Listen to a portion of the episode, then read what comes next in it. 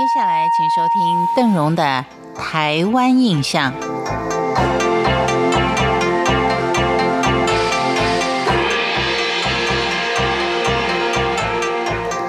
今天跟您聊的是台湾的原住民族之一卢凯族。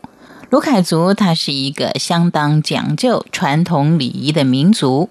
这个特色在他们讲究的服装造型上就可以看得到。另外，我们也要看一看卢凯族的婚姻制度。卢凯族人对于打扮穿着是相当讲究，一定要得体，不然就会遭到异样的眼光。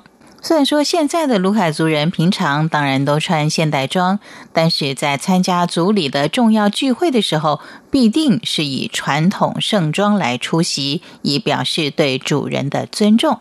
就算要带朋友的话，也要朋友更换上族里的服饰，才能够加入庆典行列，否则都会招致族人的抗议。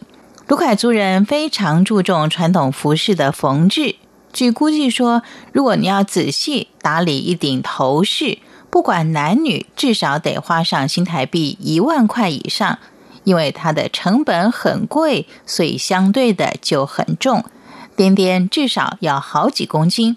或许呢，这也是卢凯族的舞蹈没有办法热情摆动，而是简单的前进后退八步舞的原因之一。卢凯族的头饰除了重之外，繁复耀眼的头饰当中还大有文章呢。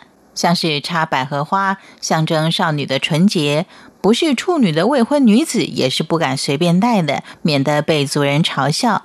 而男性插上百合花，则代表他是一位勇士，而这个勇士必须要列上六头以上的公山猪的人，才有资格来佩戴百合花。至于说插羽毛，则是一项荣誉的标志，必须是族里面能够光耀门楣的人，或是参加族中竞赛而且得到名次的人，才能够拿羽毛来展示他的功绩。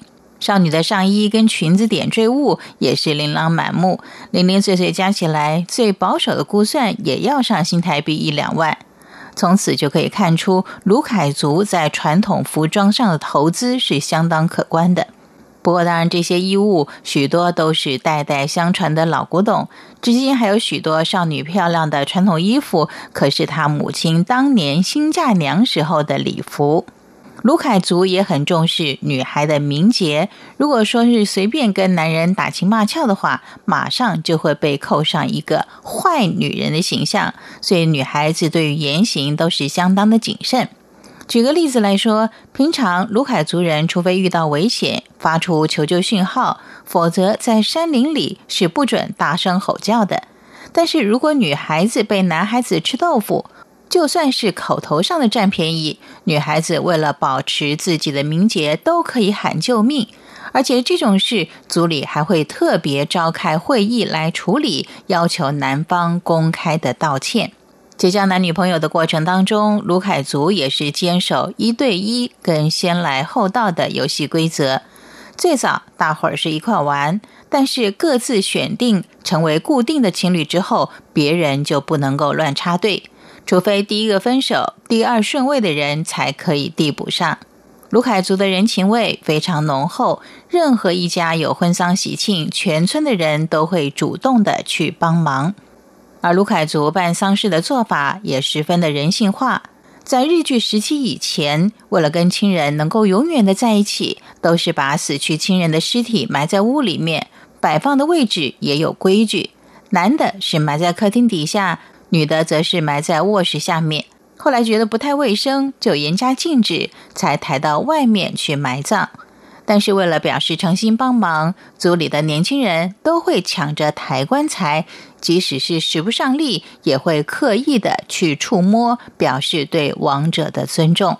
以上跟您聊的是卢凯族人对于传统文化的重视。感谢您的收听，我是邓荣，台湾印象，我们下回见。